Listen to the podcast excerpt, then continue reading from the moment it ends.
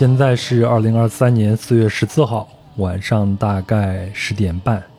那我们在马来西亚槟城市的乔治城台牛后街的一个路边摊档啊。那在我们面前摆着的是一碗热气腾腾、香喷喷的粿条汤。我和贝贝在旅行的时候晚上通常是不出门的，为了安全嘛。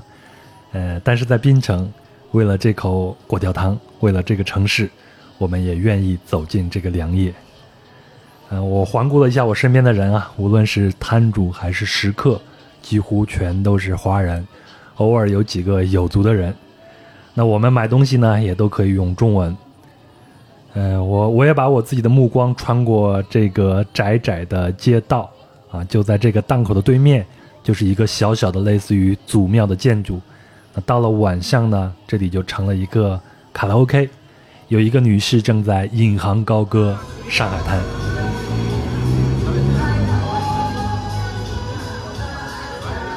啊，此时此景下呢，贝贝突然放下碗筷，问了我一个问题：我们怎么知道我们在马来西亚呢？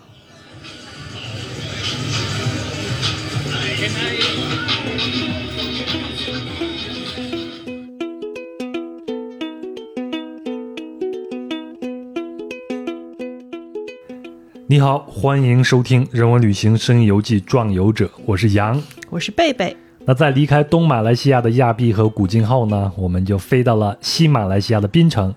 那这里呢是马来西亚的美食之都，也有入选世界文化遗产的乔治城，当然还有一个重磅的分享嘉宾，这都让我们无比期待。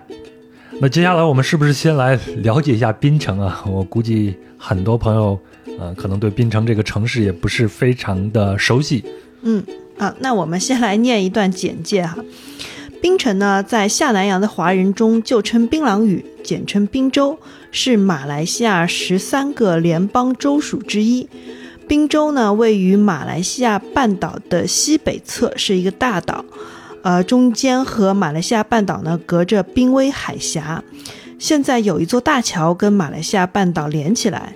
而在马来西亚半岛上呢，也有一部分地区是属于滨州的。嗯，但是呢，我们通常所说的这个槟城啊，可能指的都是这个大岛上的这些地域。那整个滨州呢，是马来西亚的经济发展的重镇。那大槟城地区呢，也是马来西亚的第三大都会区。还有呢，就是我们通常所说的槟城啊，其实啊，就是指在一七八六年就设立的首府乔治城。那它呢，就在大岛的东北角。小小的一块区域，那它呢是马来西亚最古老的城市之一。那在二零零八年的七月七日，这里被正式列为联合国教科文组织世界文化遗产名录。那这也是前往槟城的旅行者最喜欢落脚的地方，包括我们在内。嗯，我们先来看一下它的名字。一七八六年三月的时候，法兰西斯莱特迫使击打苏丹。同意将此地租借给英国东印度公司，从此东印度公司以此为英国海军基地，这里也成为英国最早在远东殖民的一个贸易自由港。那莱特来的时候呢，岛上已经有华人居住了。呃，另外根据史书记载，早在十五世纪，也就是明朝的时候，这个岛就已经和中国通航了。对，因为它就是一个贸易自由港嘛，所以莱特在任期间呢，就非常鼓励华人及其他的移民进入到这里。那这个岛呢，也就日益繁荣起来了。啊，因为华人也是早期重要移民的原因嘛，那槟城的名字其实也跟华人有关系。那莱特呢，啊，最早将这里命名为威尔斯亲王岛，但是呢，很少有人使用，甚至后面的史书上也很少提及了。那老一辈的华人呢，冠称为槟榔屿，是因为早期这座小岛上有许多的槟榔树。那后来呢，马来文也逐渐改为 Pulau Pinang，那 Pulau 呢就是岛的意思，呃，最后呢就沿用了下来。现在在英文里边再结合一下马来文，就叫做 Pinang。以上呢就可见槟城跟中华文化的渊源之深。而在现代呢，槟城早期也是孙中山及中国同盟会和革命党在东南亚的根据地。那革命党在这里创办了《光华日报》，组织了槟城月书报社，鼓吹革命。那黄花岗起义呢，也是孙中山和赵生、还有黄兴、还有胡汉民他们这些同盟会的重要骨干，在一九一零年的十一月十三日在槟城决议和策划的。嗯，大家注意啦，刚才那可是都是高考会考的哈。啊，那我们大致了解了一下槟城呢，对我们接下来的旅程来说，就算是有了一个小小的知识储备。接下来呢，我们将去拜访林玉商女士。林玉商女士呢，是在马来西亚槟城出生长大的第三代华人。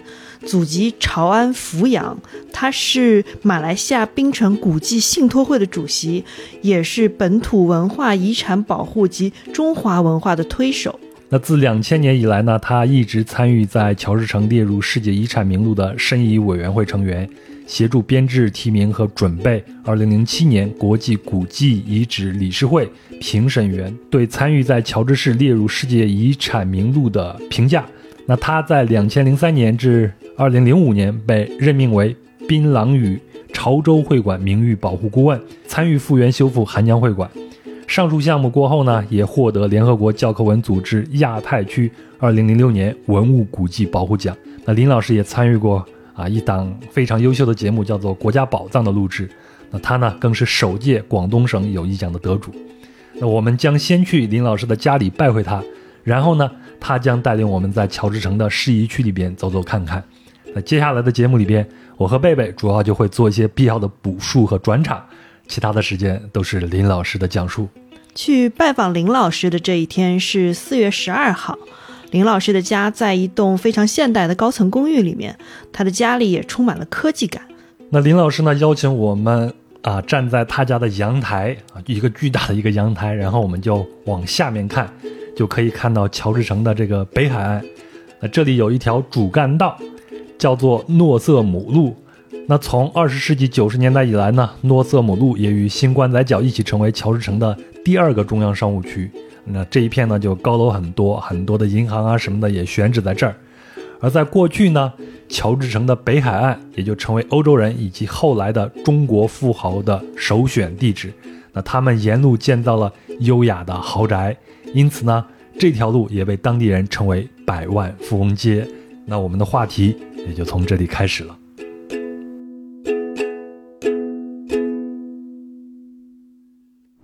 OK，我们可以开始了。好，所以你看，我们我们的祖先都是来自中国嘛，嗯，所以当初当他们从中国来的时候，是一穷二白，大多数都是一穷二白，因为就是在中国那边，可能就是，呃，他们的家乡，呃，粮荒啊什么这样，没没有东西好吃的才难来。对，来到这边都是做那种苦力，都是很穷的。然后我们有机会，我再带你去看他们，就是呃，在比较穷的地方，后来慢慢慢慢慢的发迹了，就是奋斗奋斗发迹了，到最后终点在这里。当然，最后的终点在坟墓了哈，还没在坟墓之前，就是他们的梦想就是在这里。所以最早靠岸的港口是在这个位置。再下一点，就是在在这一把市区，等下我会带你们去看。嗯。然后就是说，这到最后最终。哦，发迹的，所以我们有一句有一句英语说，from rags to riches，就是从一穷二白到身家百万。OK，所以这条街以前叫做 Millionaire Belt，百万富豪街，因为以前以前我们用百万富翁来形容，我们是不会讲亿万富翁，百万就很多钱了嘛。然后呢，就是比方说这个，所以你看他们房子都是很漂亮的豪宅。嗯，那一家？那一家是林连登，是潮州人。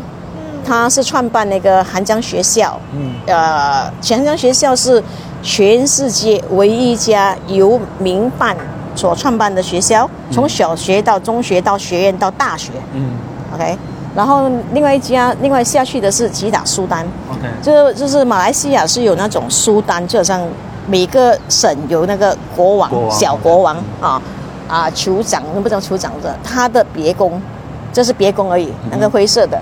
然后现在看着有大广场的这个位置，对对对对，那白色的是闽南人，一个出闽南自南安的闽南人叫叶祖义，嗯，他来这边是剪头发的，跟他剪头发的，剃头，我叫剃头艺，跟他剃头剃头发的，嗯，后来慢慢慢慢慢慢慢的发展发展发迹到成为银行家，然后他就建了这个，不是他建，别人建这个豪宅，建了卖给他。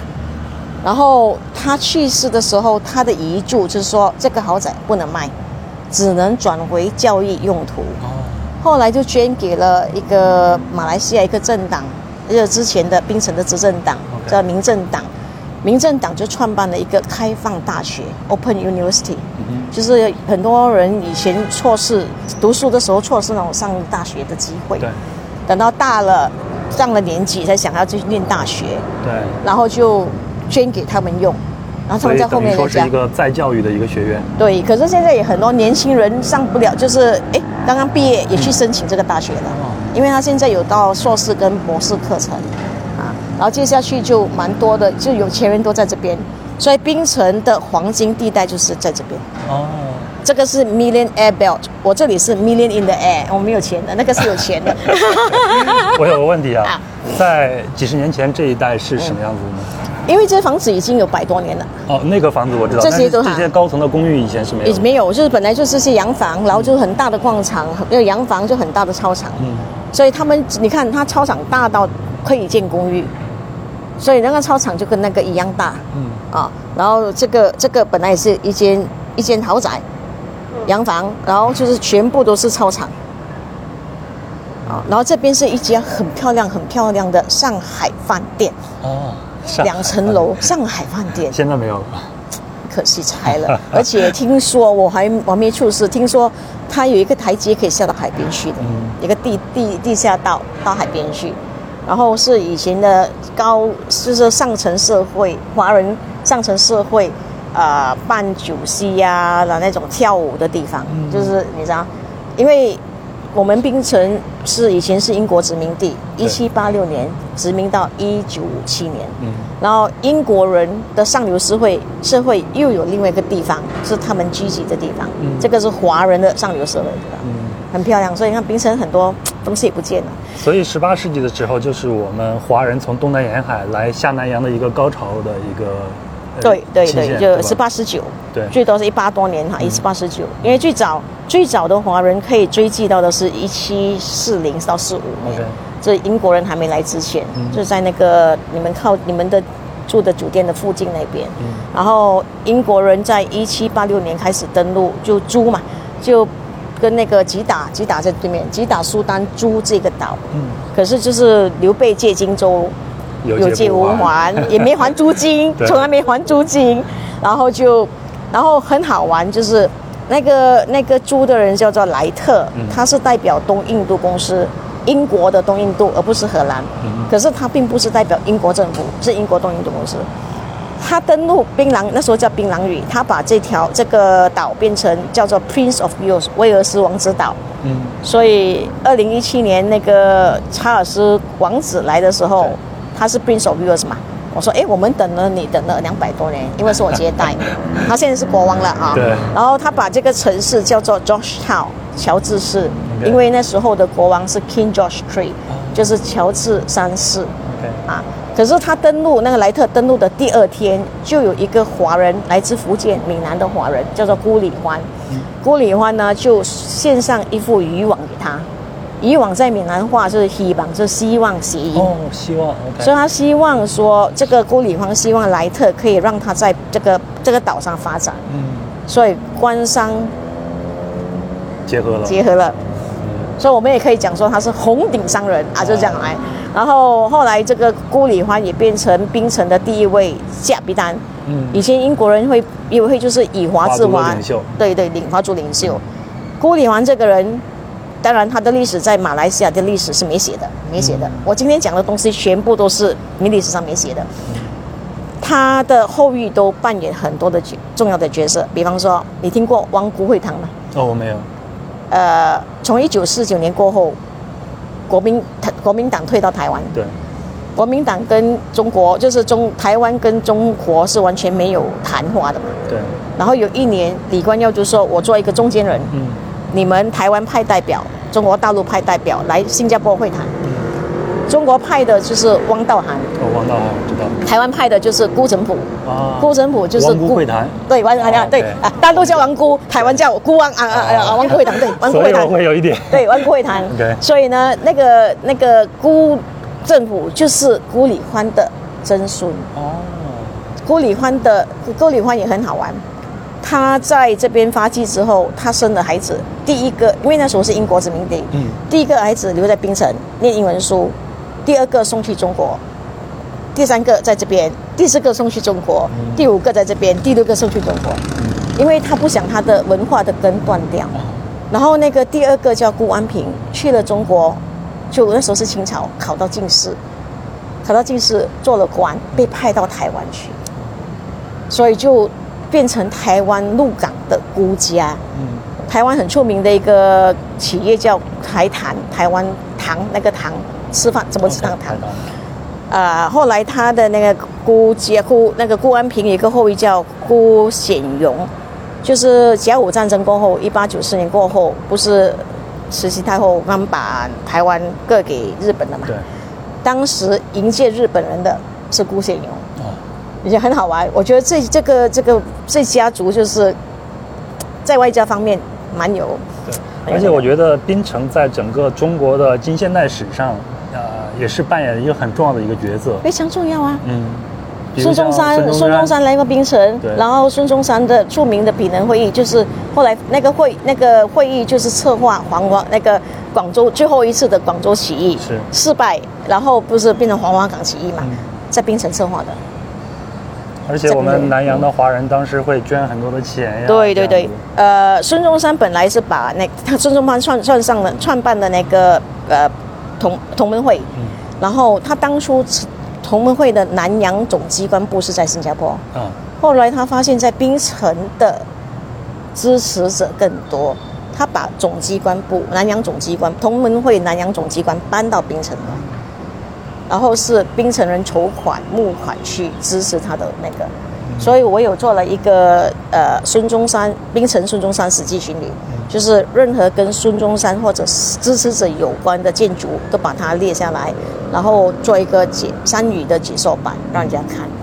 对，我看您后来还批评过马来亚的教育部门，把一些呃历史的史实从那历史书里边给剔除掉了。有吗？是我吗？啊，那是我看的是其他的新闻吗？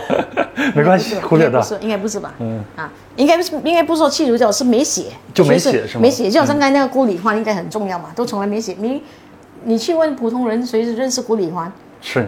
可是他在槟城，槟城的经济发展，第一，华人对槟城的马来槟城的经济发展是的贡献是不可抹杀的。嗯。然后，第一个就是他。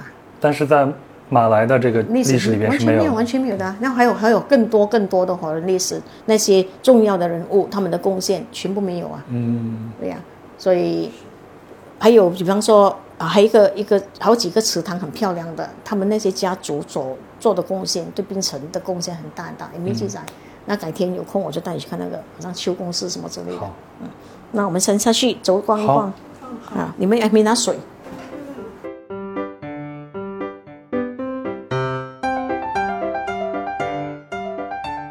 我们坐上了林老师的车，开始了今天的旅程。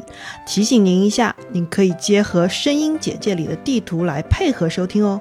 那乔治城世界遗产的古迹区呢，面积达到了二百五十九点四二公顷。它分两部分，一部分是核心区，一部分是缓冲区。那我们今天主要去逛的就是核心区。那这里拥有一千七百多栋的历史建筑，有很多的华人会馆，还有庙宇啊，还有传统建筑，包括英殖民建筑。另外呢，这里还发生了很多的故事，这就很吸引人。那我们看到第一幢建筑呢，是一个五层高的楼。那即便建筑已经是残破不堪了，甚至上面也长了一些树和绿色的植物，但依然能看出它当年的辉煌。那这幢建筑建造于十九世纪末，是槟城第一座五层高的楼。它呢是富商谢德顺兄弟的产业。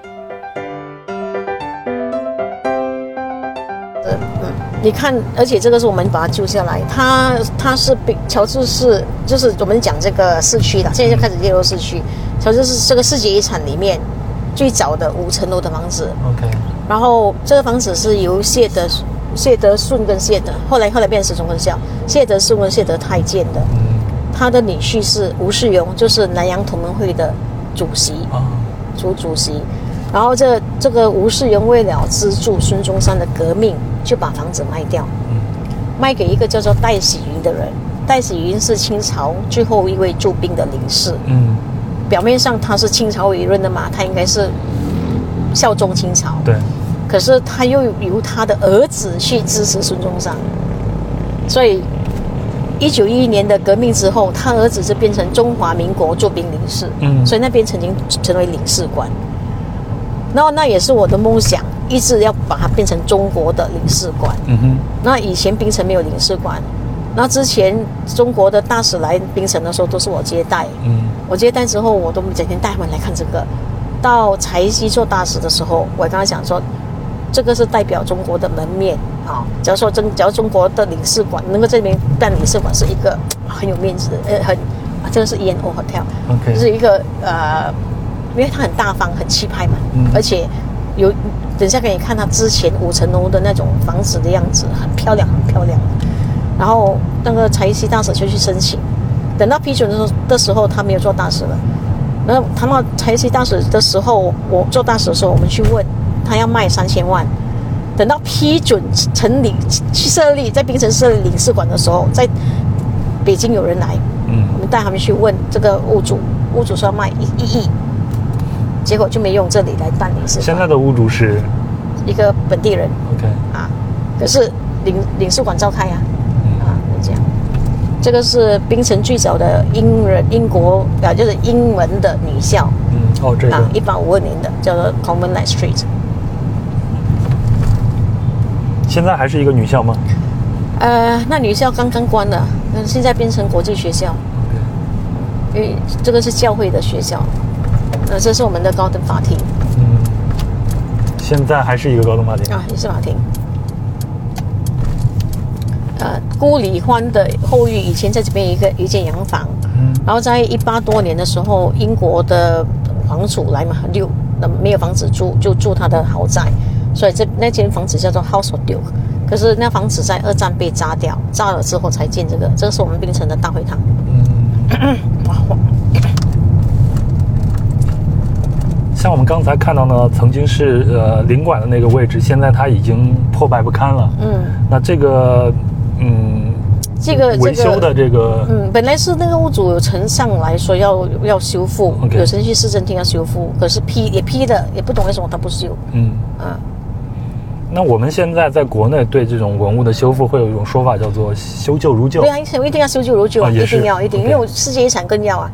这个是一战的纪念碑，哦。因为世界遗产有法律啊。这个是我们的啊 City Hall 跟 Town Hall，那个黄色那个，嗯。黄色那个就是英国人上流社会聚会的地方。刚才讲上海海酒饭店就是那个华人的嘛哈哦嗯啊，嗯，这边是一个港口了。嗯。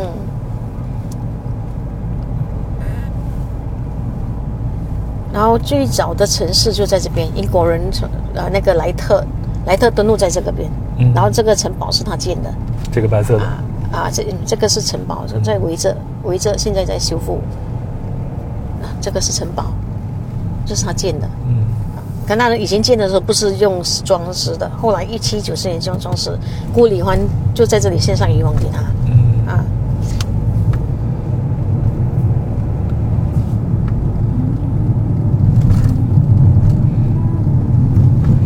这种建筑都好有老的南洋的这种风格，嗯，对。都能看出来一点英殖民的那种色彩来。对呀还有这一个，对，这是珍宝。然后这个是这钟楼是纪念英国英女王登基六十周年的时候嗯建的，啊，一个华人叫做谢珍义，他捐他捐款六十尺高，因为纪念他六十六十周年嘛。这这一区本来是有很很气派的英国政府的那个大楼，也是二战二战被联军炸掉。所以当初的华人呢，都最早来的都是在这个区，嗯，这个区有的在港码头做工，有的在陆地上做工上班。然后这边叫海前，可是这边是后期填海的。这个也是市宜区，市宜的核心区。嗯，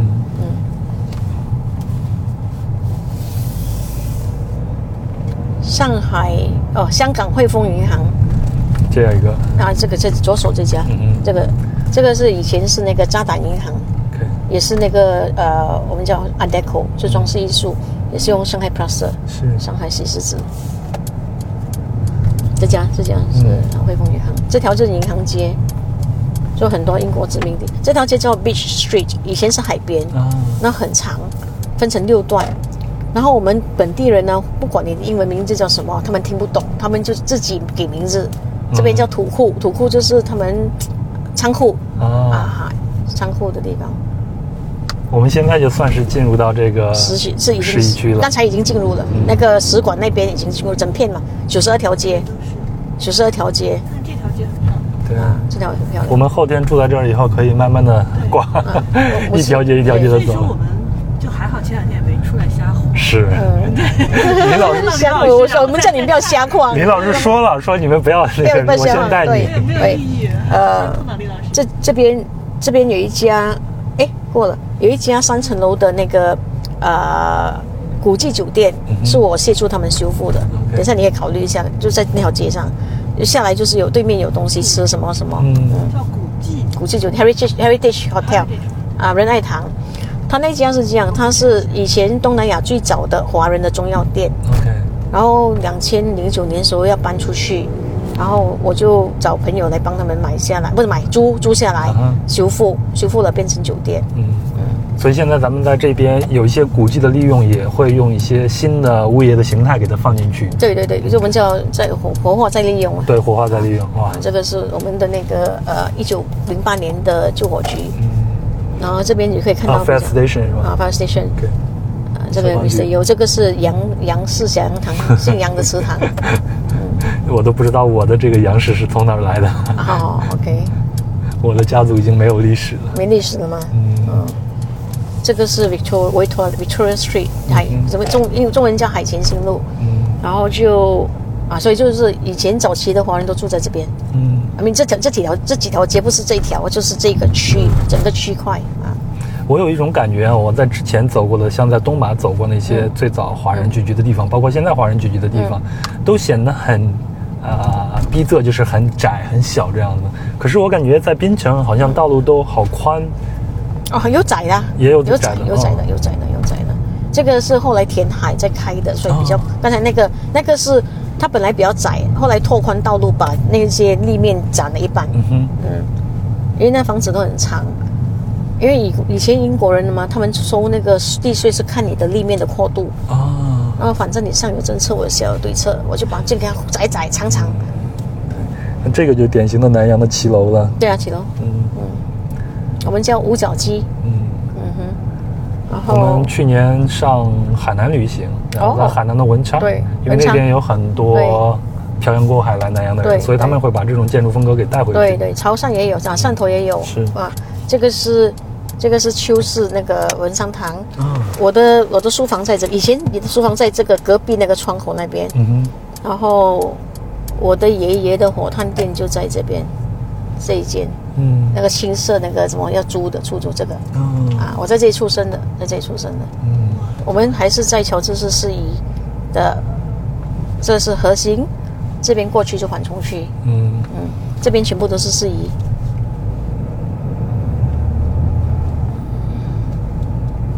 现在你的祖宅这个位置，呃，它的物主已经不是你们了吧？哦，我们本来我们租的都是租，所以我们第一代对于第一代来大多数都是租的 OK 都是租。然后来到我大学，我大学四年级我就四年级就买我自己的房子先，不是这家，这是比较小的。嗯然后毕业出来第一年就买另外一间给我的爷爷奶奶住，嗯 这是市一区的，这边过去就是出了市一区的嗯啊，这是它的界限。然后这边就有右手边有七个姓氏桥，就是水上人家，就是他们都是来自福建同安，以前就驾那个开那个接驳船的，哦，所以他们就是住在水上的高脚屋吗？对还是在对，水上？上高脚屋，水上高脚屋。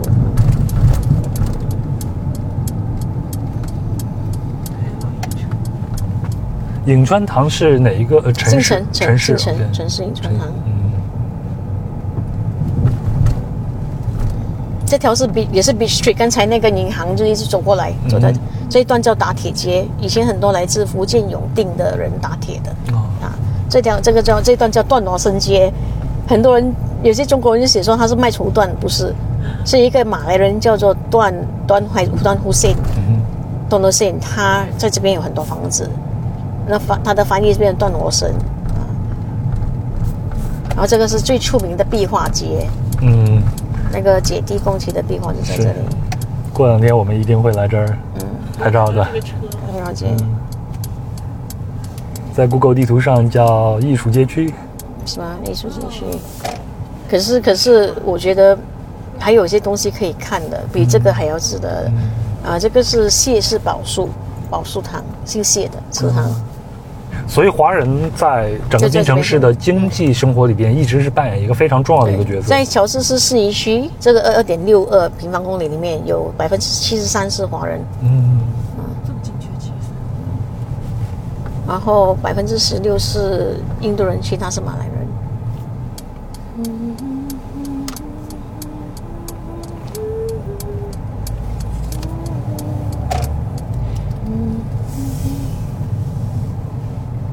这边进去就是呃龙山堂旧旧旧公司，这是最富丽堂皇，这个也要我带你进去才看得懂它它的那个。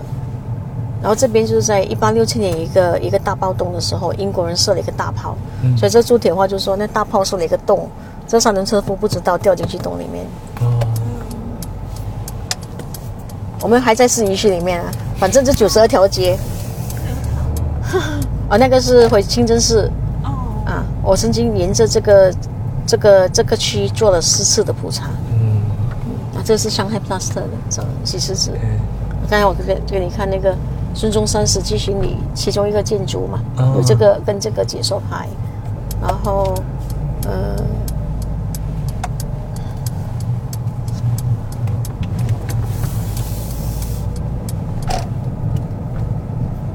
这个在啊，这间在疫情之前，这个也是我修复的。呃，孙中山在孙中山孙中山在槟城策划那个闽南那个广州起义的会议叫闽南会议。嗯第一个会议之后，第二天在这边，所以啊，那个我做孙中山史记这一堂，隔壁那个是也是我创办的潮艺馆，潮州木偶戏跟潮剧的展览馆。可是现在没开了，因为疫情过，疫情就很多东西没开。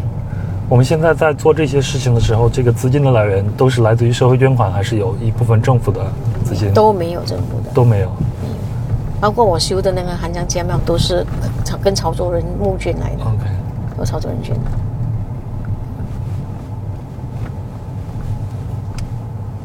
反正我们在这里绕来绕去，还是在市一区。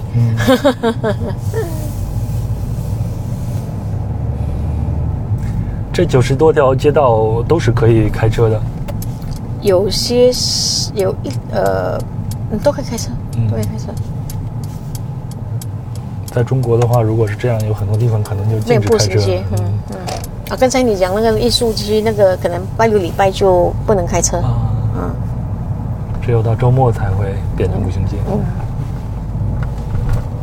那个艺术节也是很好玩，就是一个我们一个。庆祝入仪的庆典，就说哎，要不要做壁画？嗯，啊，然后就开始就哇风靡了，就这样来。所以它的诞生也是在两千年之后了。对对对，我我没有就入仪之后啊，嗯，呃，两二零一多年的时候，来这是一区这条街很多，以前很多书店跟棺材店，所以他们叫棺材店啊。你听过于右任吗？于右任，这是于右任的字，你看到于右任？嗯。中外教育仪器有限公司，听过吗？呢？余润是在南京政府的时候做了三十四年的监察院长，嗯，然后他一九四九年跟蒋介石跑到退，就去到台湾，嗯，可是他的心是想要回家，回大陆，呃，他要死之前，临终之前，他就跟他家人交代说，他死的时候，把他站在台湾最高的山上，嗯，那个山叫玉山，玉山可以看向大陆，他也写了一首诗。那首诗是这样的：在我以高山之上山，望我故乡，故乡不可忘兮，永不能忘；在我以高，在我以高山之上兮，望我大陆，大陆不可忘兮，唯有痛苦。天苍苍，野茫茫，山之上，国有伤。哎，这种望乡的感觉呀！谁要和你讲到重点？这边是市宜区，隔壁一条街就是隔壁一条街就是市宜区的那个呃 boundary。这边以前有一个一条运河，嗯，然后有一个吊桥要过那运河，然后他们是建筑师要建这房子的时候，就把它建成一一艘船的样子，嗯，啊，哦，这个，一艘船的样子。这边还是市一区的缓冲区，这边不是。嗯，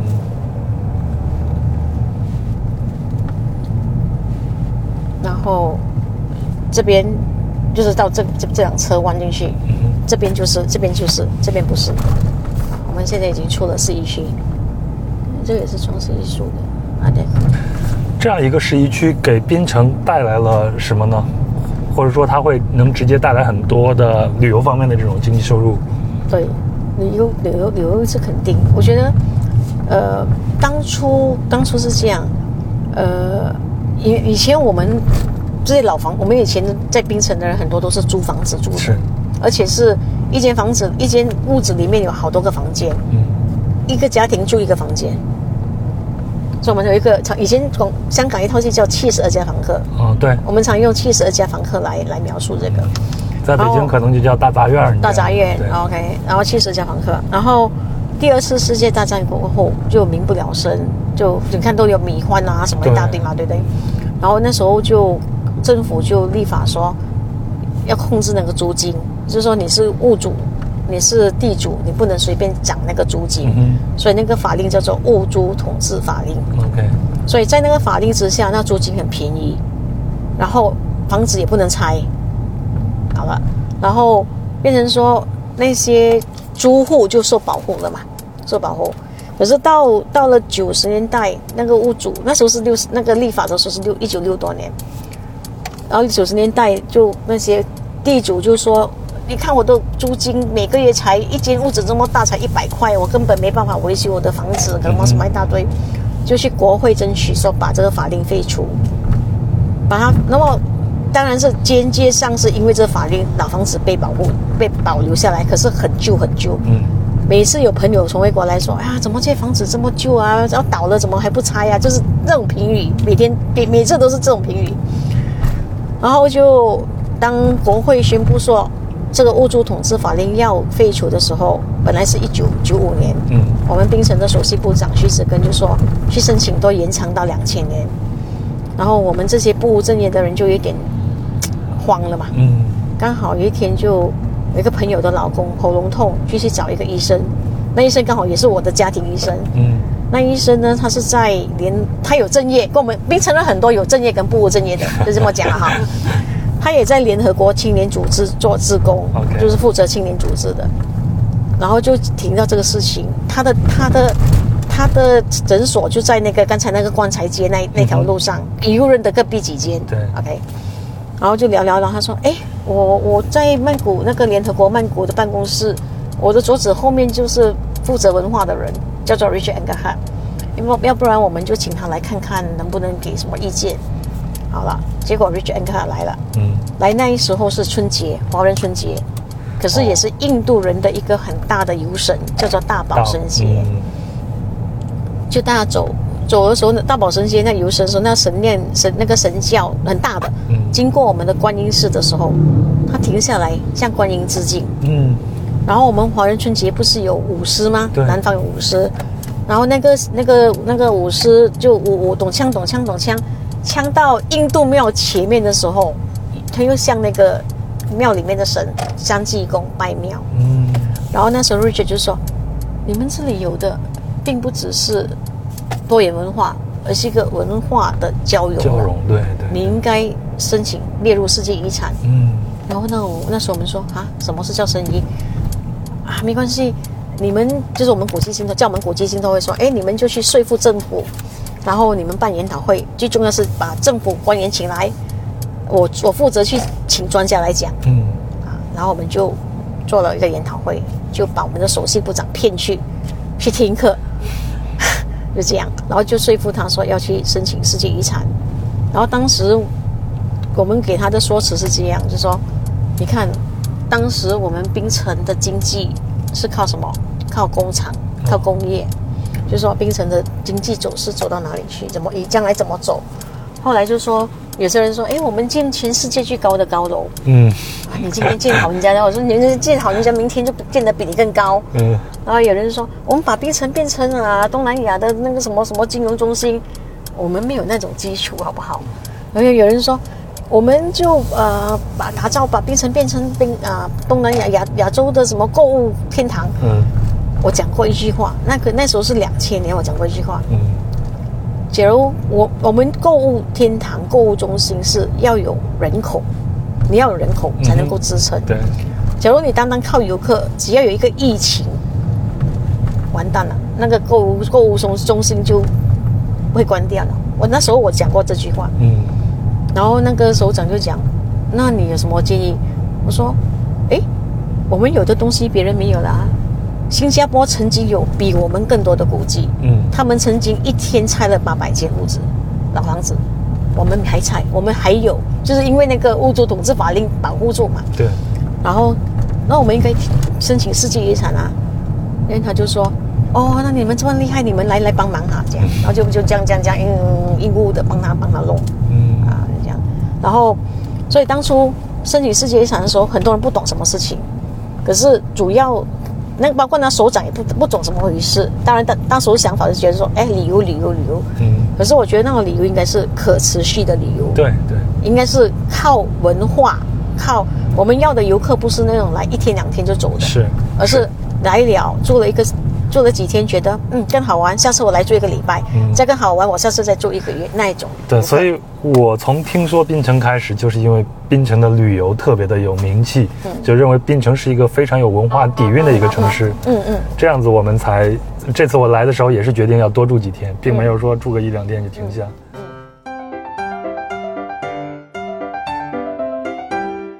那通过刚才林老师的这段讲述呢，我们也了解到乔治城申遗源自于一个历史的偶然，还有一次在关键时刻和关键人物的偶遇。那历史的偶然呢，就是六十年代的时候，为了保护中下层租户利益的屋租统治法令，这一政策无意中保护了老建筑，让他们不至于被拆。然后关键时刻呢，是指两千年左右的时候，政府可能要废除屋租统治法令的时候呢，遇到了一个人，告诉他们，乔治城的文化和建筑可以申请世界文化遗产。接下来就是一个漫长的过程，像林老师这样的重要推手，还有多家民间组织，就开始了艰苦卓绝的努力。包括换政党之后的政治博弈，所以一直到二零零八年七月七日才正式申遗成功。那申遗成功呢，无疑给乔治城加了一层保护罩。当然啊，活化再利用也给这个老城加入了许多的新元素。比如说，我们去那边呢，就会看到很多非常洋气的咖啡厅。那很多中国旅行者呢，也都会赞叹乔治城的文化气息。事实上，这也是我们俩人都比较喜欢的。比如像槟城非常著名的壁画，那其实呢，它就开始于二零一二年，已经是槟城申遗成功以后的事儿了。那最著名的那幅应该是姐弟共骑，画面上姐姐骑车，弟弟坐在后面，非常有动感。那再加上斑驳的墙面，那就让整个画面像是被静止的一段时间。那这里呢还有很多我们喜欢的啊猫咪的形象，还有很多的铁艺画，所以呢，在整个槟城走的时候，就像是一个寻宝的这样的一个过程。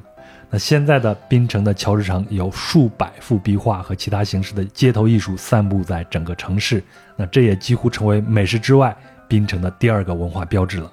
嗯，整个东南亚走下来呢，我个人的感觉是，槟城是我们经历过最具南洋气息的一座城市了。嗯，这不光是你个人的感觉，我也是这样认为的。嗯而在这个城市里呢，最引人瞩目的一座建筑应该是龙山堂秋公司。那在这里呢，公司其实你也可以理解成是公祠，是宗族自治组织。那在东南亚华人中呢，也发展出了跨宗族的治理与商贸功能。龙山堂丘公司就是马来西亚最大型的华人会馆，它呢就位于乔治城的大冲巷。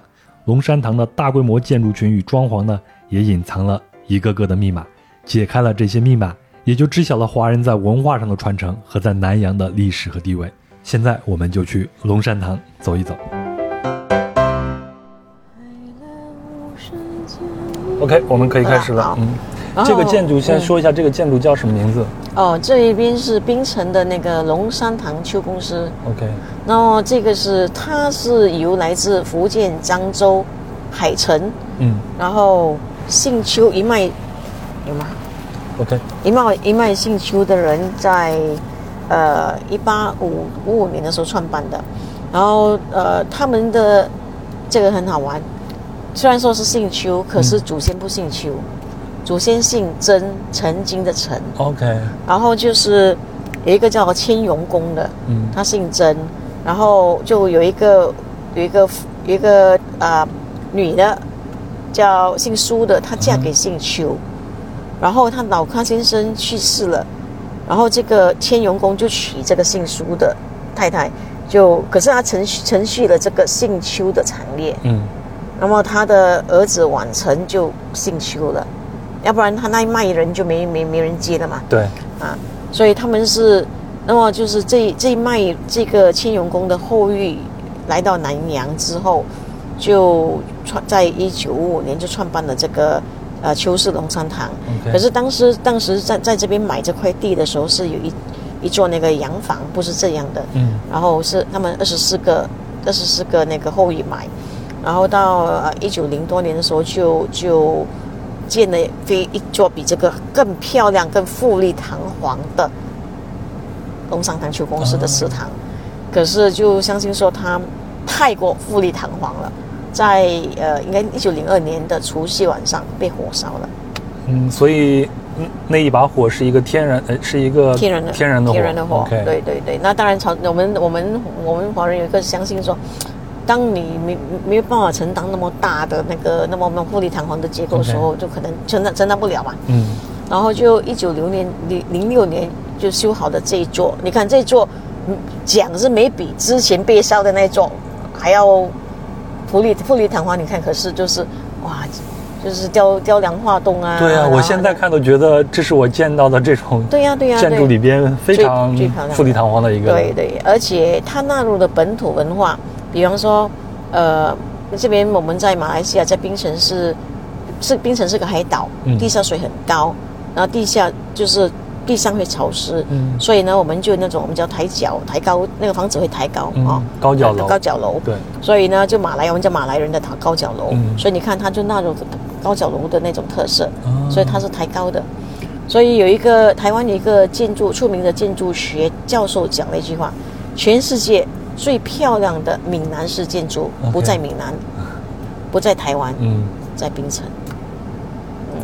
所以它这个高脚楼的这个设计是结合了马来当地的这种对对环境、气候啊这样的一些特色对。对，然后才才所以所以它它它就是还有它有一些元素也是纳入了一些本土文化，嗯哼比方说它的守卫，我们应该会通常会有门神嘛哈，嗯所以有门神，可是它这边有一个一个石雕是守卫，那个是印度人的，哦因为当初这这这一族的印度人，我们叫做呃本哈利锡克族。嗯锡克族当初是在马来亚或者新加坡是当警察的，因为他们很高大。对，锡克族就是头上戴头对对对对对，巾的那个，头巾卡等一下会看到。对，嗯。然后也也那么这因为这这些漳州人，他们很早就来到槟城，就是英国殖民地的时候来到槟城，嗯然后就慢慢慢的发迹，发迹之后，他们都会把孩子收收收去念英文教育，嗯就是说在这边念英文书之后会去英国念书，嗯。所以他们又接受了西方文化，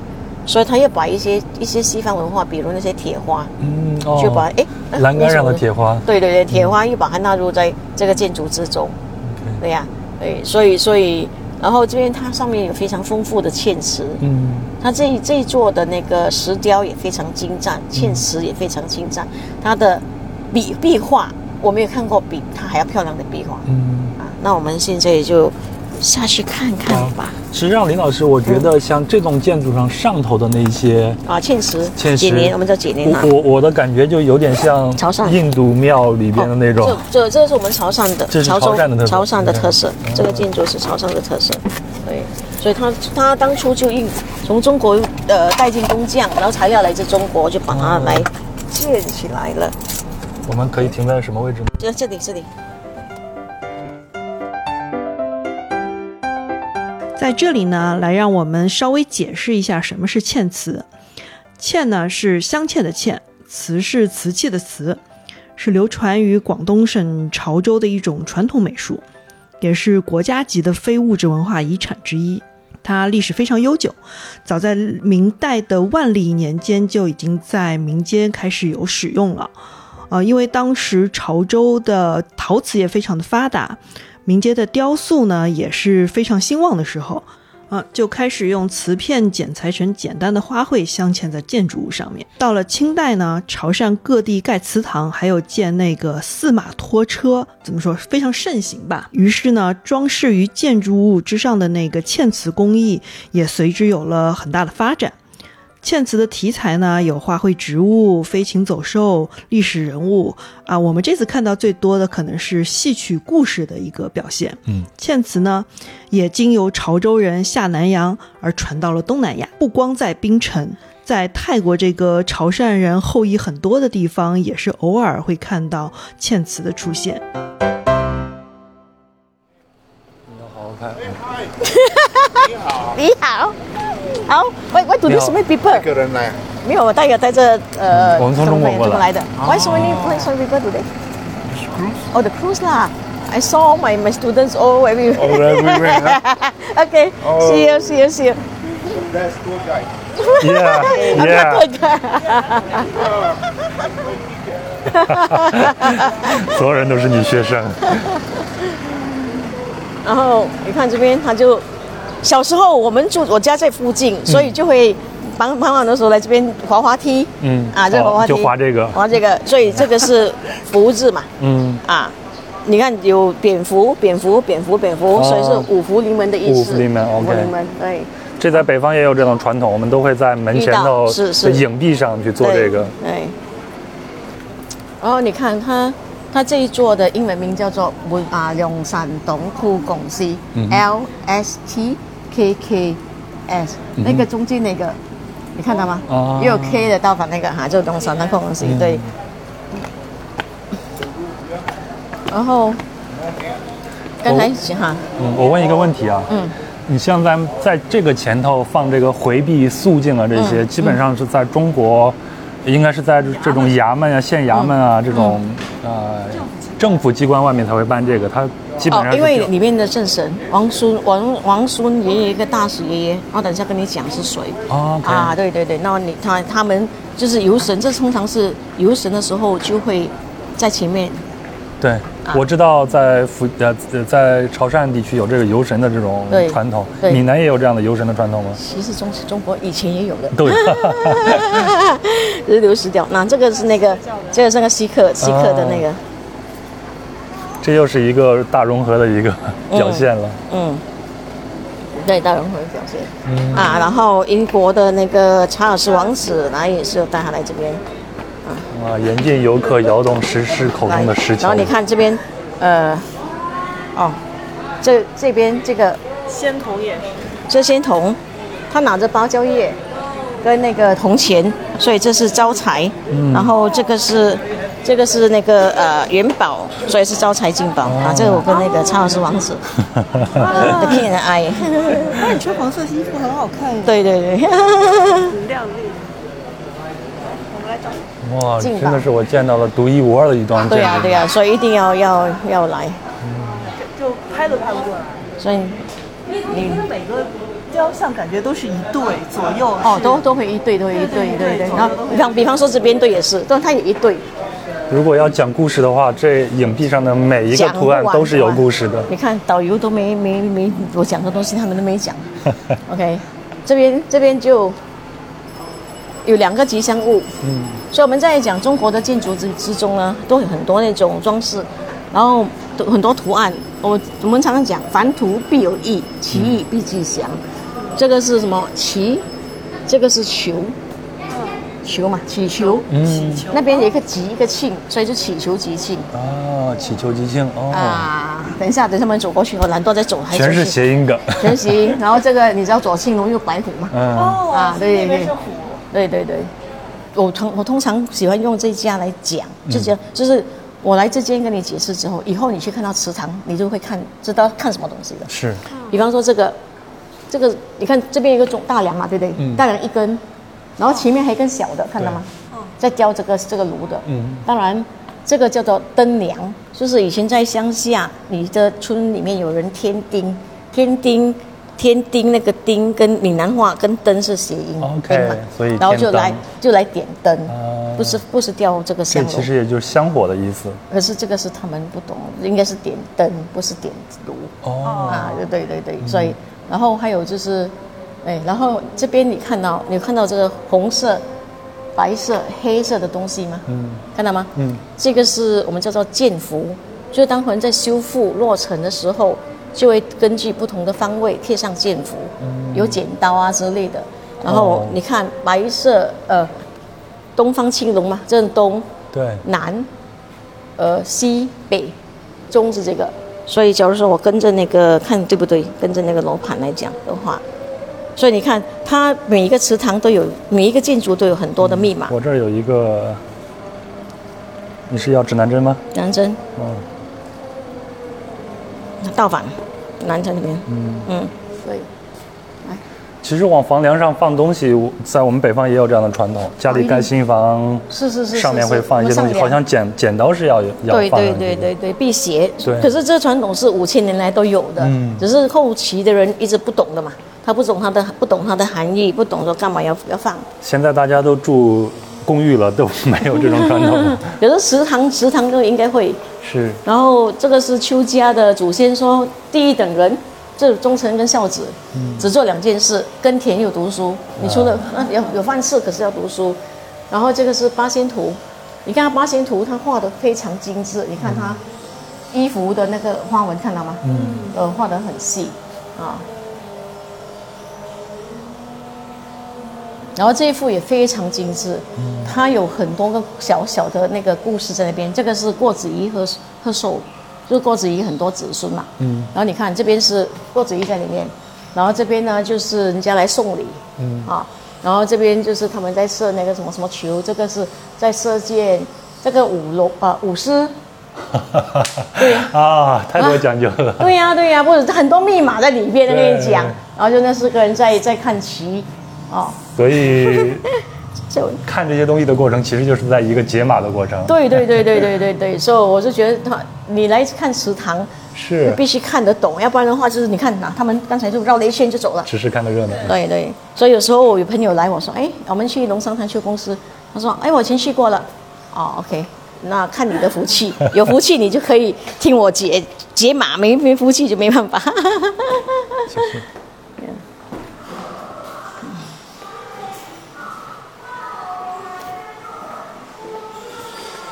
刚才讲那个，就这个这个人势力很大，嗯。就是他、他对啊，邱天德他就是以前以前英国人统治的时候，他就呃设定了一个叫响马制度，就是你来标，比方说你要你要种那些香料，你必须来标，然后标到的话，你就可以一年的投标。投标哈，那叫响马。然后为了投标呢，他这些人就会呃创办了公司，嗯。最早的是一星公司嘛。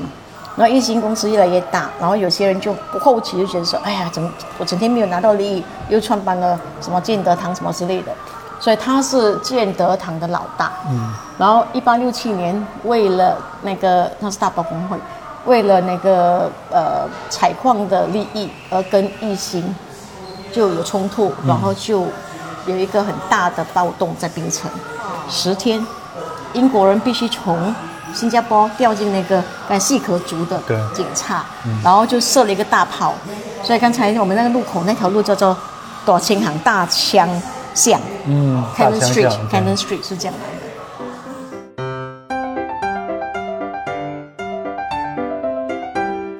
那关于一八六七年的槟城大暴乱呢，我觉得还是值得再说一下的。啊。简单来说是这样的，那华人呢在槟城讨生活，那下南洋的这些华人呢，可能来自于中国不同的地区，所以呢，他们内部也会根据籍贯的不同分出派系来。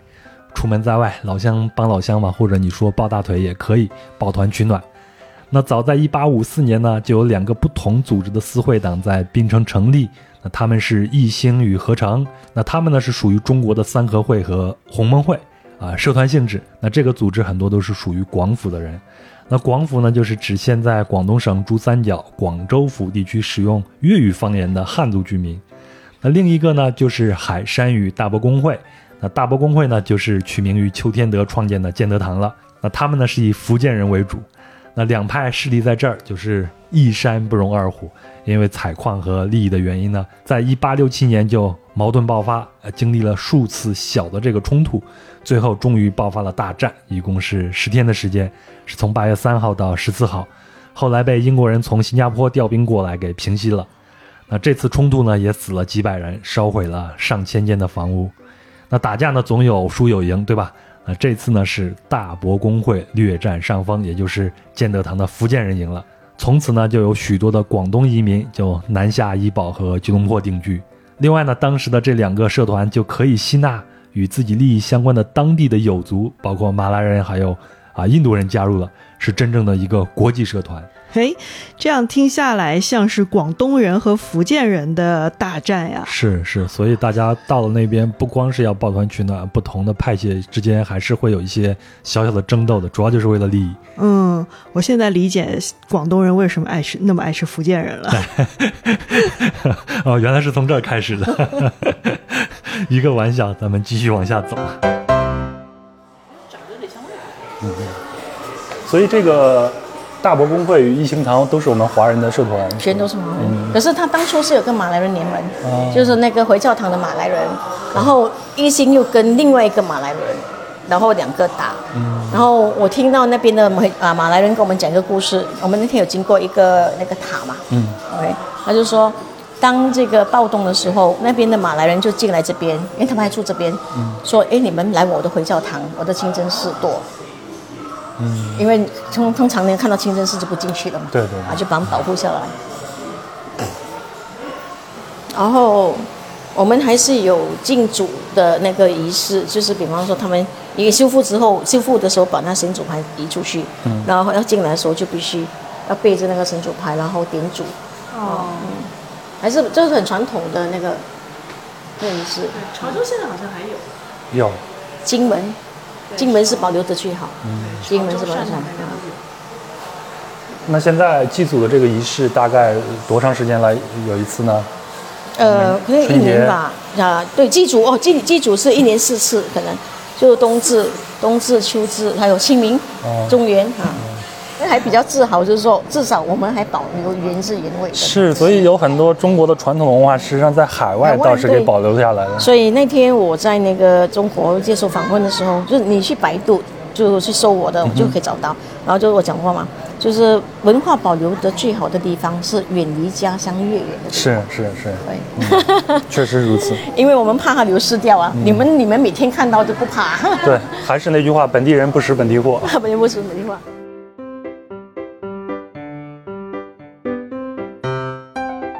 那关于龙山堂呢？按照林老师的话来说，要讲要解的密码那可太多了，呃，真要展开讲呢，咱们一天也讲不完。那所以我们先在这一站就先这样，强烈推荐大家来槟城的时候，一定要到龙山堂的现场去参观，最好还要请一个导游。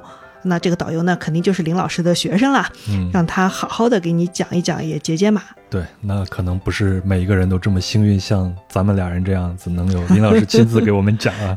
不过他们那边的导游也是过一段时间都要培训一下的啊，知识储备也是非常的丰富的，所以大家尽可放心，请一个导游，好好的听一听，看一看。那我们的下一站呢是韩江家庙，韩江家庙是中国潮州建筑的典范，那它呢曾经用作学校。多年来，历经多次的随意的增添与装饰，遭到了不小程度的这个破坏。那从一九九九年开始呢，林玉商老师就协助槟城政府将乔治城申报联合国世界遗产嘛。而在这个申报过程中，在二零零二年发现韩江家庙将要装修成失去潮州风格的模式，因此呢，林老师就想尽办法去影响韩江家庙的负责人来做一些正确的修复。那从二零零三年开始呢，林玉商就被委任为。韩江家庙义务修复顾问，策划以及监督韩江家庙的修复工程。那恢复后的韩江家庙呢，集中展现了潮州建筑的木雕、彩绘、嵌瓷。我们前头讲了，还有灰塑等精湛艺术。那韩江家庙呢，也于二零零六年荣获联合国教科文组织颁发的亚太地区文化遗产保护奖，也是全世界第一个得到这个奖项的潮州家庙，也就是潮汕的祠堂了。会馆嘛，嗯，然后在一九一九年的时候，潮州会馆的董班们就决定说要创办学校，嗯，所以那时候就二一九二零年开学，就用韩江建庙做学校，同时就在这里建学校，所以这边叫韩江学校。然后后期就到六五六十年代的时候，那学生很多，就迁校了，迁迁到比较大地方去，很大的地方，因为那时候泰国不能够受华文教育，所以很多泰国人来念这边念书。哦，所以他们就跨境来到这边，对，从北部过来。对，然后韩江家庙修完之后，就有有人说要把这个拆掉，建五层楼。嗯，我就问他说，问他们说为什么要建五层楼？他说我们需要空间。我就说不能拆，没人管啊。主席说没关系，我们去申请。因为当初我们在列入申请世界遗产的时候，必须把每个房子把它列为一级古迹或者是二级古迹。嗯。一级古迹都不能拆的，我把这一间列入一级古迹，然后就好了。结果去是跟市政厅申请，市政局申请被拒绝。然后我就问他们说：“你们要做什么？”我说：“哦，我需要一个礼堂啊，礼堂一年用几次？啊，两三次。好。”可以用要容纳多少个人？两百个人。好，那我可以把设计那个空间出来，没破坏整个结构。嗯。当初这个这边几有一点荒废，就是它全部盖起来，然后就隔了很多房间，放那些储藏啊，一大堆一大堆，前面也没用，嗯，就是变储藏室、储藏室。对。中间就是一个一个房间是办公室，怎么样？后来我就把这整个格局规划，然后我们在修韩江街庙的时候，有跟筹跟潮州人筹筹款。然后就有有答应说，谁筹的最多的会有名字刻在碑上面。可是有那么最多的最多的几个人就会用在修这个时候，他们房间用他们的名字来命名。结果三个人给一样的价的的钱。我们楼上是有三个房间，是以前的客室。嗯。可是后后面房间是储藏室，那要把谁的名字放在储藏室？那主席就说，那时候主席就说，他叫许天烟，他说。那我不要放没关系，那那时候就有一个方木山就木山厅，啊刘景坤就景坤厅，他说他说他不用放没关系，然后我我一天就灵感来了说，哎反正他叫庭院吧，那就把这个地方叫做庭院，我们这个景观了之后叫庭院嘛，哦这个字是我写的，哇，到处都是故事。最早的时候，韩江学院他们开设的课程是，韩江学学校开设的课程是什么呢？中国的。我爸爸就在韩江学校上班啊啊上课啊，嗯，然后那时候从中国请来了，上海请来十个博士，对，十个博士教书，嗯，对，所以这是当初修韩江家庙时候捐钱的人，嗯，所以那时候是刚好他开就是这三个最多嘛，嗯，所以那边是木山厅、景坤厅，这是我，嗯，还要出钱，没有钱哪还要出钱？然后，呃，我小的时候每个礼拜天就我跟我我父亲、我爸爸、我爷爷、我叔叔都在这边，然后我爸爸就在这边打鼓，爷爷拉二胡，我们唱就演潮州戏，练潮州戏就在这边。你们家有这种文化文艺的基因？对，然后再大一点的时候，他前面那个那个矿场就弄成羽球场，嗯，然后我跟我弟弟傍晚的时候没这么热嘛，就来打羽球，嗯，然后再大一点的时候，在念中高中的时候，晚上每个拜五有个外单工。那然后旁边两个房间，两个房间就有空调，然后我就带我爷爷来电话打工，他们就开空调给我这边念书，所以就跟这个这间建筑割舍不了啊。这里边有着太多你的回忆了。对对。所以这次和林老师聊天，包括带我们看这些，对我也是一个很好的一件事情，因为我逐渐理解我父亲为什么现在。比较热衷于去修族谱啊，什么这些事情。对呀，对呀，对呀。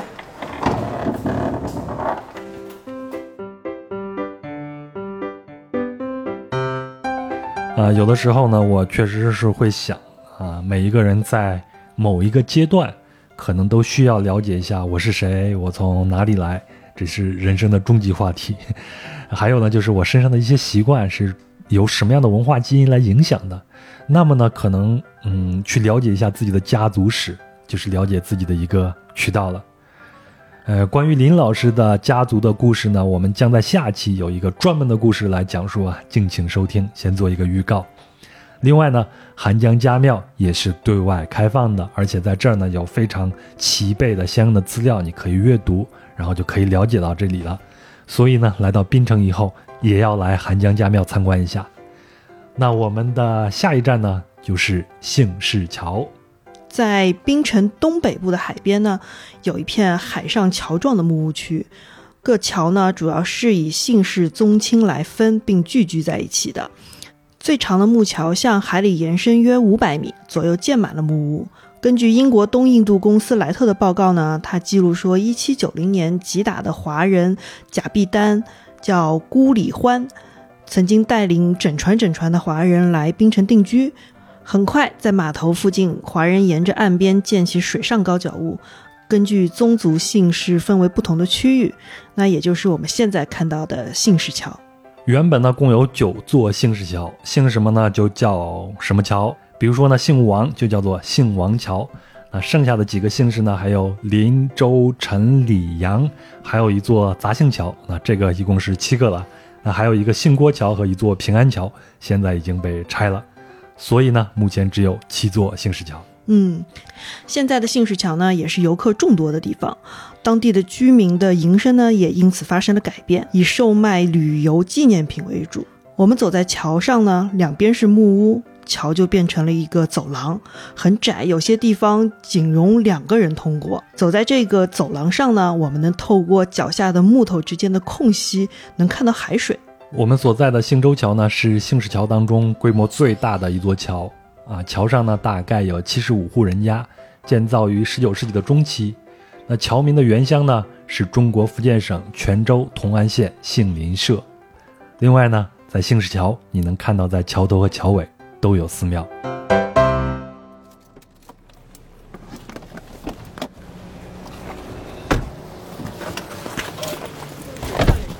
嗯。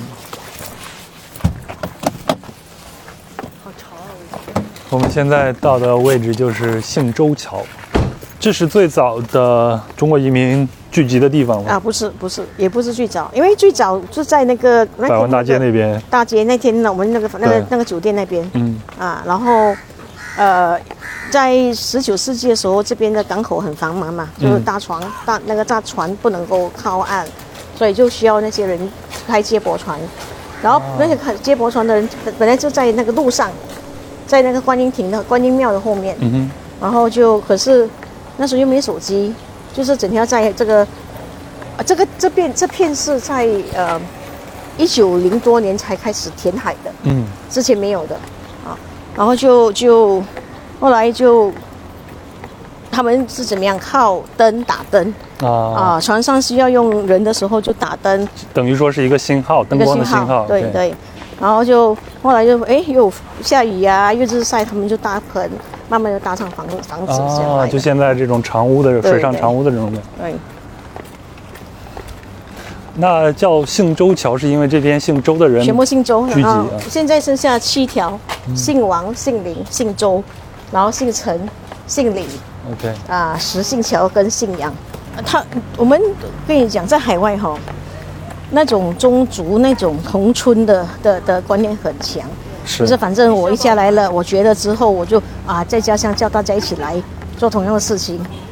对，往往还是做同样的事情。我记得在南阳做脚踏车生意的，都是一个村子的人在做的。对呀，对呀，对呀，对。这是刚刚建好的草原宫啊，保生大帝。保生大帝就是保护健康的啊啊，保生大帝，保生大帝。出海平安，嗯啊，所以桥头的庙是保护出入出入平安啊，这个是出海，所以有行天上啊，桥尾的庙是出海，船要出去嘛，所以就出海平安。这个这边是拜妈祖还是玄天上帝？玄天玄天上帝，玄天上帝是水神，北方水是神。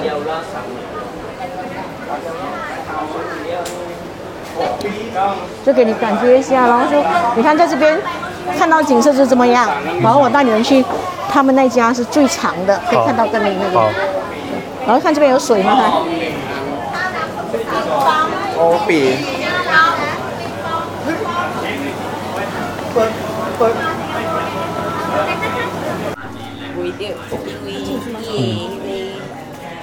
啊，我唔知係咪？呢個叫 MBBB Limited 啊，來走啊，签名了，我签了。嗯等等，这个我看过。新街鞋啊，母夜鞋啊，佢不明意簽名嗎？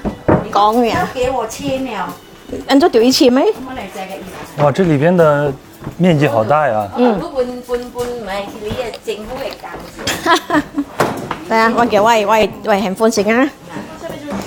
嗯，下面是水？哇這個啊叫周国兴。哎，你好對，我，们去后面，我们去后面来。嗯。谁秋姐？哦，跟這個解游客呢？哎呦！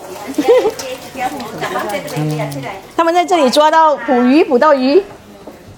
啊，放在这里边，對對對對對對，那个死鱼，嗯，它有一个地，有一个板，这个可以挖起，嗯，有一个板可以翘起来，那这里边是住的一家人还是？一家人一家人一家人。对呀有一个板可以拿起来，然后就可。以捕鱼了，哦，在这儿可以钓啊，鱼就。可以钓鱼。在自己家里就钓。对，钓了这边洗，洗了煮，煮完吃，吃了那个骨头又丢回去，啊，然后又在这个这个是整个生态的那个生态链，生态链。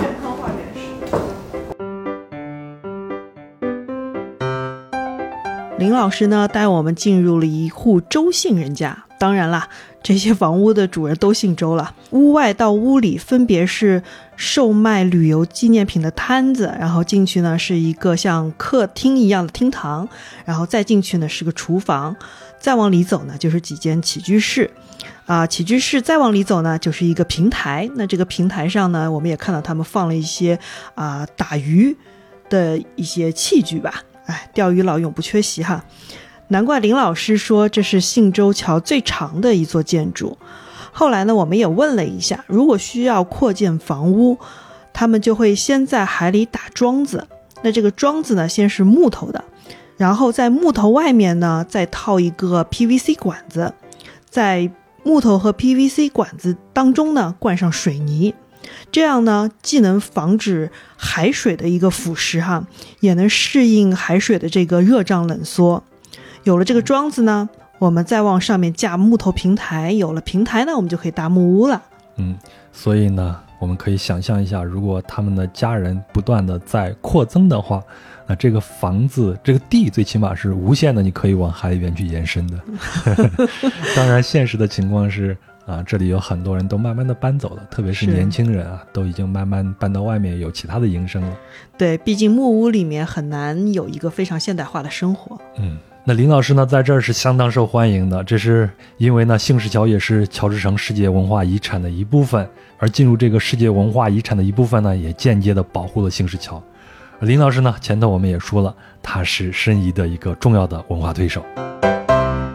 然后这边这个这一段故事就是我们在申请世界遗产的时候，在在办在弄的时候，就有一天哦，这个桥跟我有渊源，因为怎样？就是我的老家在那边嘛，嗯，然后我的叔叔的干妈，干妈是绿菊菊，她的大阿姨啊，也在这条桥这条桥上。然后以前他们有抓那种虾菇，嗯，虾菇不值钱，有海锅嗎？海鍋嗎？海鍋。是是可以料做拿虾酱的例如那个啊，一兩隻里面，一兩隻里面。看似看似龙虾，可是很小很小的。你们叫什麼蝦啊？瀨尿蝦，對瀨尿虾。OK 好，然后那时候没买，不值钱的，然后就拿给我们吃。然后我在中学的时候来教补习，就在這邊這邊教补习，所以就认识这边的人。嗯。然后在做生意的时候就就认识他們，認識他哥哥，刚才那个。我叫他做信州桥的我弟弟。劉克华，啊，他弟弟，他弟弟阿華，他叫阿華，所以就周国。周國華，姓周桥的刘德华。啊，有一天他就跟我講說，哎，他们讲这个桥要要還要拆了，然后我就回去我们那个生意委员会说为什么要拆？他说，那很难看啊，这些都看起来很碍眼啊，什么啊什么。我说，可是你不只要看建筑啊，你要看它的历史啊。它是我们华人人南来之后见证我们从最从穷慢慢慢慢到有钱，生活改善的一种见证嘛，对不对？然后就那时候我们有一个呃顾问。政府请了一个顾问，来自欧洲的，叫叫做那个 Lydia Lydia Rapin Rapin 啊，我就特地带他来。带他來了之后就說把它列入呃申遗的核心区。OK，所以现在我们现在也是哎在然后申遗核心区之后没关系，海岸线是缓冲区，啊我怕人家等下在那边前面填海呀、建高楼嘛，对不对？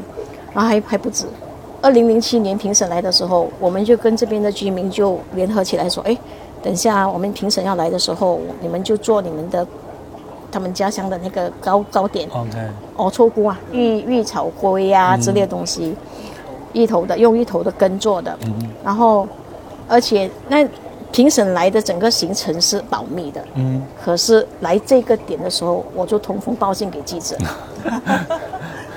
然后我们就坐船，就在另外一个码头上岸、去绕了，就从这边，刚好那时候又是中元节，所以这边就很多旗，啊，然后就从这个桥尾刚才那个地方上岸，一上来的时候就很多记者在那边啪啪啪啪啪啪啪啪啪拍照啊，拍照了，拍照了之后，隔天报纸就出来了。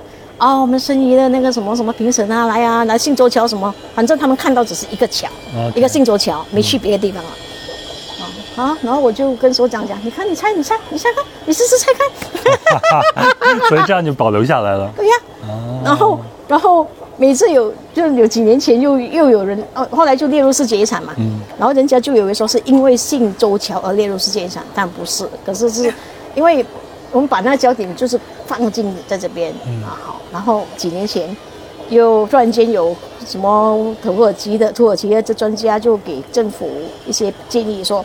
要发展这些新式桥，啊、要怎样怎样怎样，然后就他们桥这条桥的人有三组人来找我，包括他哥哥，然后我他说我我那时候不知道什么事，然后就说啊，为了这个我就去买他的建议书来看，嗯建议书只有图没文字，嗯，那我就必须把图的东西解码，一直在解码啊啊，这边不是要建房子喽，这边要种红树林喽，这边要怎么怎么喽？哈哈，哥哥说。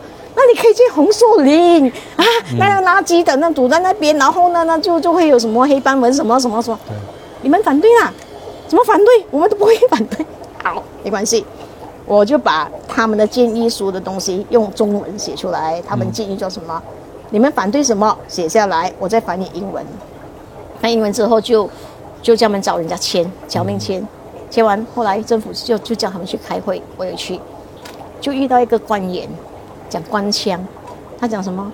那些房子全部都没有地契的吗？都不是属于他们的，因为以前们是、呃那个就临时地契嘛，就就瞪他一眼。你看，你猜咯，你猜咯，我们就不要是一半了吗？很简单。他进了，他就哈哈哈，嗰時定冷我，哇，可以到咯，答答對，從此我一见到他，瞪他一下，瞪他一下。挟天子以令诸侯。所以现在，呃，姓周桥它是属于市宜区的全部部分橋都是屬於區，啊、那姓王的、姓陈的都是，对，这这些姓氏姓氏姓小桥都是。都是，全都是有。七座桥啦，然后呃六座桥有人在住啦，嗯姓王没人住姓，王没有人。姓王的现姓在没有王只没有只人住。一只有一间房子嘛，啊，会小，然后姓李的是以前呃在靠近那个渡轮码头，然后后来是因为要建码头就把它遷遷到这边来，所以他们的屋子就比就比較較規劃均勻啊，有平均规划的比较比较平。面。那就是只有信州桥，我看是游客最多的一个地方，是因为它对呀、因为出名了嘛，啊，嗯、所以造王者，他们都不知道为什么信州桥最出名。嗯，我说这些游客都不知道为什么一定要对呀、对呀、来信州桥。然后当然因为信州桥也人口比较人口比较多，嗯比较多，是是，可是比较多，可是现在也是不多。了，嗯，現在也是很少。那你们在这儿呃平常除了打鱼，现在打鱼啊，来我们的刘德华来了，大他们没有打鱼，他们没打鱼的，他们没打鱼的哦，所以他们过日子。他们祖先是就开那接驳船嘛，啊。接驳船去呃，可是现在没有了，以以前以前那个渔船比较多，渔船啊啊，那台湾渔船打。打鱼是他是才要买啊，打鱼是他在这边木板开起来，我这边自己打自己随便打鱼啦，这边自己自己打这样。我们是在客啦，有一阵子，嗯有一陣子是我爸爸爸爸是那个我们说是是那个他接驳驾船船的，要开那接驳船船的，他们以前还说海什么水上德士，对对对，水上德士。滴滴嘛，德士滴滴，我的 taxi 啊那种哈。以前很多那个拖衣船在这边停泊在这边，他以前他们拖衣船停泊这边好，我看景他们不用给什么租金这。不会很一个啊，现在就政府他们就以前他们就要把他们把它收集起来，比较容易去得到他们租租金什么，所以把它移到那个啊我的巴杜茂和那个还有一个就是多邦那边去的。啊，那现那现在呢？现在你们在这边主要是在做什么样的事情呢？现在主要的生意就是自己做一些小买卖咯，就是档口啊，对，档口这样哈。因为你现在海上要想要找找刺都不能找啊，除非是自己有能力，就是自己去放做一些鱼。但是现在海海路也不是说很好，虽然是说那个海鲜会比较贵一点，好像你做那个花花花蟹的话，以前我跟我爸爸做一个 kilo 的话，我们才卖两块半，两块半有时候找人家买都很难找，现在一个 kilo 四十。相差这么多，四十多块，但是说你有你有本事做吗？你最少要两个人，对，两个人，而且你现在有时候网你放上去的时候啊，有时候怕人家来偷，你也是很怕，一偷去全部完了。那现在这些小的渔网就是自己家里边打啊，鱼，自己有时候我叔叔啦，我叔他们就呃有时候这边就捉一些螃蟹啦，啊，螃蟹是有时候就最近比较少了啦。现在说话的这位呢，就是被林老师称为刘德华的周国华先生。你还别说，他跟刘德华一样，长了一个鹰钩鼻子。具体他像不像刘德华呢？我们有把他的照片放在我们的文章里，大家可以看一下。那呃，自从这边变成了一个适宜区以后，你觉得你的生活会有一些改变吗？嗯，改变就是呃，我比较比较普通一点，因为你到一个岁数就没有好像人的我理解就啊就没有像好像年轻的，可能是说哦会比较群力什么东西，他年年纪有点啊，哎还是没有去想那么多了。年纪不大了，你现在现在看起来还是刘德华，确实很也是也是。比刘德华很年轻没有啦。哎，比我比我比我我比他年轻一点，对不对？对啊，刘德华今年六十岁了，啊，差不多我五十五了。我跟你讲一个笑话。有一次我跟一个朋友，他说他要找信州桥的人，我说好，我介绍刘德华，信州桥刘德华给你认识。见刘德华，他穿高跟鞋来，啊，结果走走走，那鞋子是进到那个。害到只能走的人，人进来卖了，鞋不能进来，鞋跟底下那边的，鞋跟卡都断掉，结果他是提着鞋子进来的，我给我笑二死。那根据我的观察呢，因为有了这么多的游客，不管他们的生活方式有没有改变啊，那受影响是肯定的。那我们在入口处也看到了，为了保证当地的居民有一个正常的休息，那也有一个建议的游客参观和游览时间。就是因为他们，你知道游客来，他们有些游客就说，哎，听到啊日出很漂亮，就早上六点多就来了，来了，你拍照就拍照吧，对不对？你现在拍照就来，我们一二三，一二三，整条桥就摇了。然后晚上人家睡觉也是在打扰，所以后来我就建议说，那你们就我们就做一个牌，就早上九点到晚上九点，嗯因为这个是有居民住的地方。对，那曾经有一次，我就带了一个中国某大学的教授来，两两个，就刚好一个男一个女的，然后就经过那些房子，就其实那房子已经写说不准拍照，因为本来这边本来就是有原住民居民住在那边，然后我们是以不干扰他们生活为原则，对对不对？然后就可是我当他我看到要拍照的时候已经来不及了，他已经拍要拍了，然后就当然物主就不高兴嘛，就说讲闽南话不能拍不能拍不能拍，然后我就说是不能拍照，那个女的教授就不高兴，她说。你是世界遗产，是全人类的共同遗产，就应该让人家拍。你啊，就一次啊，就是你应该付出的代价。我说开玩笑，你误解了。世界遗产是全人类共同要维护的遗产，是不是让你去揉烂的遗产。是是是，生气了，我就说你你根本不理解。然后因为你怎么样什么东西，我们都是以尊重对当在地人，尊重在地文化，尊重在地。我去到哪里都是以尊重。对我们不能把当地人当成一种展览品对呀、我说你现在我们这这个世界遗产这个景点跟你们一些国外一些景点不一样，有些景点是人造的。然后他啊，还有一次我给导游上课讲传统行业，然后就有一个金花姐妹在做纸的金花潮州人嘛，就导游就说，哎，可以可可不可以叫他们来示范？哦，那个很红，叫他们示范，我就开始上课了。我说，我们你们就应该跟游客讲，哦，这你看这个姐妹她们是在这里过生活的，嗯，这跟有一些人造的景点不一样，人造景点是政府或者是景点请他们来示范，他们有薪水拿的，他的工作就示范给你看。这个这个姐妹没有啊，她还是要做过她的日子，她还是要做她的产品出来才有钱赚啊。是，那你要支持她的话，是第一从远处看，不要敢干扰她；第二能够就帮她买一些小东西。嗯，就这样啊，他们也了解了。我说我们是应该以尊重他们为主，因为我们这我们这里是一个活的世界遗产，是有居民居住在里面的世界遗产。嗯，要不然它是一个世界遗产，它的特点就在这边嘛。对。然后当然，我们就是以尊重在地的原住民为主，这个是第一个条件。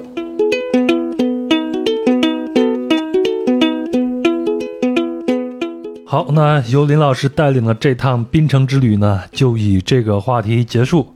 啊，其实也是想提醒一下大家，在外旅行时呢，要尽量的尊重别人的生活，呃，不要觉得我有了钱了，来这儿花钱了，我就是上帝。甚至有的人可能一分钱就没花，只是到了这个目的地，就觉得当地人应该给他超过他所付出的这样的一些待遇，这这这就不太体面啊。嗯、现在呢，贝贝，你再我们再回头听一下我们的这趟旅程，你有什么感想吗？呃，现在这一趟下来，真的是不仅是嘴巴饱，然后眼睛也很饱。嗯，怎么讲呢？嘴巴饱呢，没没得说，吃得好吃得好对，那一天吃五顿。对，但是咱在槟城，咱们吃了娘惹菜，包括这趟旅程结束以后，嗯我们就一起去吃了一趟娘惹菜。好像那家餐厅我忘了名字了，好像还是一个米其林餐厅，对吗？对对对对对，然后甚至还有泰餐，嗯也是一个米其林的餐厅。对，然后我印象中最后那个甜品真的是惊艳。是，然后在泰国都没吃到。对，就就咱就不说这个，就是那些街头的东西，也就非常非常的诱人。包括我们每天早上当早餐当早餐吃的那个鸭肉果条汤，对吗？对，而且那是，哎，不对，是鸭肉炒粿条。嗯，对，超对粿条，对对对对，然后那个那个整个早餐的摊档是非常热闹，对是抢着去吃的那种。对。然后咱们在那个第二呃第二天，咱们又去了趟兴石桥嘛。嗯，我们这次去了杏陈桥，然后还坐在那边去吹了吹风，因为那边就没有啥游客了。对吹了吹风没有人家。对，然后在外面我们还吃了大排档上的一个福建面，不过那嗯附近有一个非常著名的，应该也是一个米其林的一个有带星的街头小吃，应该是叫做桥头福建面。我今天看资料的时候看，当时我没有注意到，我们俩也没有去吃那个。哦，应该是个必比登，嗯，啊，比比登，对对对对，但是它就是米其林的最下头的那呃，就是。对对对，街头小吃的那个榜单。对，但虽然没有吃到这个桥头福建面，但是我觉得在那边你只要随便去一个摊档，你吃 都差不离，我觉得都好吃。你怎么知道你吃到的那个不是呢？嗯，不是，我看了今天看了照片，人家那儿排队排的很多。不过那天下午我们就是去早的，对，都没有人排队，因为我们不是饭点儿。对。对，但是我们在街的对面又吃了他那个汤圆儿，嗯，也特别好吃啊，对呃，甜口的，里边放了很多这种桂花、什么冰糖啊，什么熬的那个，对，说不上来那是什么，但是就是很好吃。嗯，所以我觉得在那边吃啥都好吃，包括吃其他有族的那个菜也好吃。小印度里边我们吃的东西也挺好吃的，嗯，是嗯。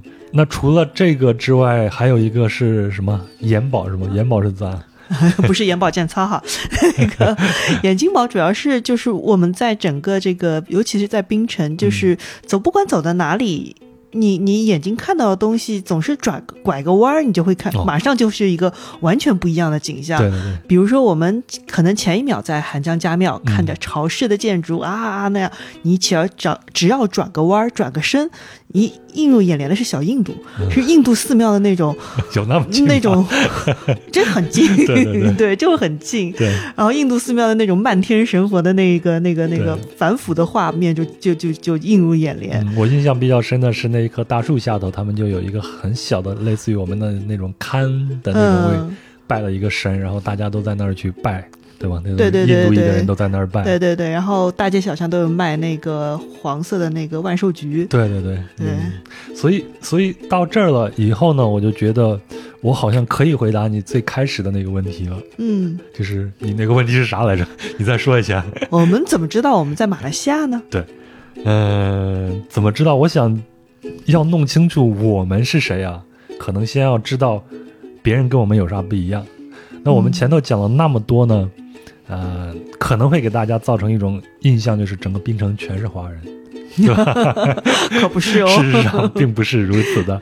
即使在我们那个吃夜宵的摊档上，其实隔壁住也是坐着一些那个印印对印或或者印印裔的人。对对对，嗯，那我们在这儿也是不停的接触到马来族的人，还有印度裔的人，然后我们还去逛了这个小印度，到了小印度就是别有洞天了，嗯对吗？从音乐到味道到街头的这个人，都是不一样的。是。呃，然后我还去了一个印度小哥开的理发店，里边剪头发，你还记得吗？印印 印度小哥给你剪的那个，差点剪成了当地的那种南洋富商那种发型，我觉得南洋少爷。我我再稍微的抹点发油，就是那个梁家辉在《情人》里边那种扮相了，让我很喜欢。我所以我就觉得大家都生活在这儿，有时候那说着同样的语言，有时候说着不同的语言，然后也有不同的宗教、不同的生活习俗、不同的节日、不同的食物，但是在这个地方，我感觉大家都是在嗯互相滋养。嗯，对吧？然后我看到他们，也才能让我们意识到，其实我们是在马来西亚，就是看到这些和我们不一样的人，嗯才能意识到，让我们是在马来西亚，是在一个异国他乡这样一个地方。另外呢，一个我就觉得，一个多种族、多文化的一个多元社会里边，好像以前我听过一一句话，就说多元化，它可能要比单一文化更有活力一些嘛。那我们、嗯那肯定对，所以那我们走下来就看到槟城可能就是一个非常集中的这样的一个体现了。嗯，是，就让我感觉其实马来西亚也是一个挺大的一个移民国家。行，那关于这个槟城啊，我觉得还有很多好玩的地方，包括呃兴市桥，我刚才也说了，我们又去逛了一圈，去了兴城桥，人也很少，大家可以去那边感受一下海风。另外一个呢，我们可以沿着这个兴市桥一直再往上面走，就是沿着海岸线一直再往北走。或者你沿着刚才咱们说那个百万富翁街一直往东边走，就可以来到一个叫做啊康华利斯堡的一个地方啊、哦这个是当年莱特来的时候在这边建的一个海防的一个工事，它嗯可能也是马来西亚最古老的一个城堡之一了。然后那个地方现在是一个公共的休息区，对吗？很多对，像个公园，对对，像个公园。然后因为是曾经是海防呃那那个工工程嗯就工事嘛，所以说它还有那种就造的蛮好的堤岸。对你可以在那边旁边走一走，然后看到很多小螃蟹在下面的那个石头上面爬来爬去。对，我们去的时候刚好又是快到开机 开斋的时候，就又碰见很多这种穆斯林的朋友，嗯，他们的饭菜放在这儿，但是就等着开斋那一刻，对然后把手按才可以吃。在那个饭盒上面。没有那么夸张。然后那一块儿呢，大家就可以去休闲一下，然后呢，再往城里边走啊，那真的是走一路，就像刚才说的，你随便转过一个街角，可能看到了，哎，你这边可能就是英殖民建筑的这种风格，嗯，但是转过来可能就是一个某某报社，就很有故事的一个南洋华人的一个地方。然后再转一个弯，又是一个中式的寺庙出来了。对对对，呃，然后我们晚上去吃了那个红源，啊，对嗯，红源是是一个大排档嘛，对吧？对，也是安东尼·伯登当时去过的地方，是吧？然后咱们在里边吃到了那个最推荐那个烤鸡鸡翅嗯，里边就大排档，你想吃什么随便去叫一个，让他给你送过来就好了。是，嗯，晚上还有表演。没没看到那个。对，那天那天晚上的表演应该是从九点半才开始，好像是少林武僧的表演。我一个河南人就不看这个了。对，因为其实九点半以后开始，也是说明它其实是个吃夜宵的好地方。嗯，总之呢，槟城非常推荐大家去看一看，去探索一下。我觉得真的是探索。随便你到一个地方和当地人坐下来聊一聊，或者去翻一下它的历史，可能就有很多的这种发现了。